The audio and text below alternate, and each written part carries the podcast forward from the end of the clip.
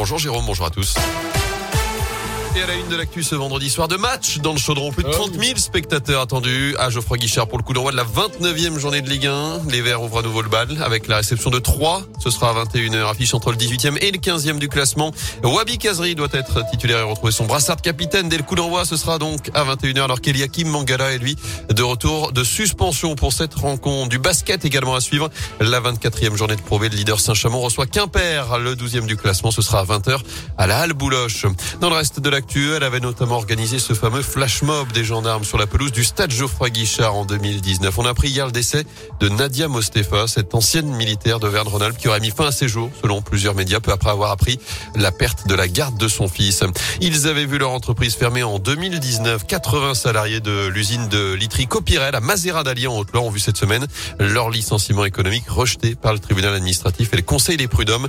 Annonce faite hier par leurs avocats et la CGT, licenciement dépourvu de cause réelle et sérieuse selon le jugement. Avis aux automobilistes, la 89 va être fermée pendant quatre nuits la semaine prochaine, plus précisément sur les trois tunnels situés entre Balbini et Lyon qui vont faire l'objet de travaux de maintenance les nuits de lundi et mardi en direction de Lyon d'abord, les nuits de mercredi et jeudi dans l'autre sens avec des déviations mises en place. Vous retrouvez plus d'infos à ce sujet sur radioscoop.com. Enfin, cet événement à ne pas rater, le rallye du Pays du Gier fait son retour aujourd'hui et demain. C'est la 32e édition.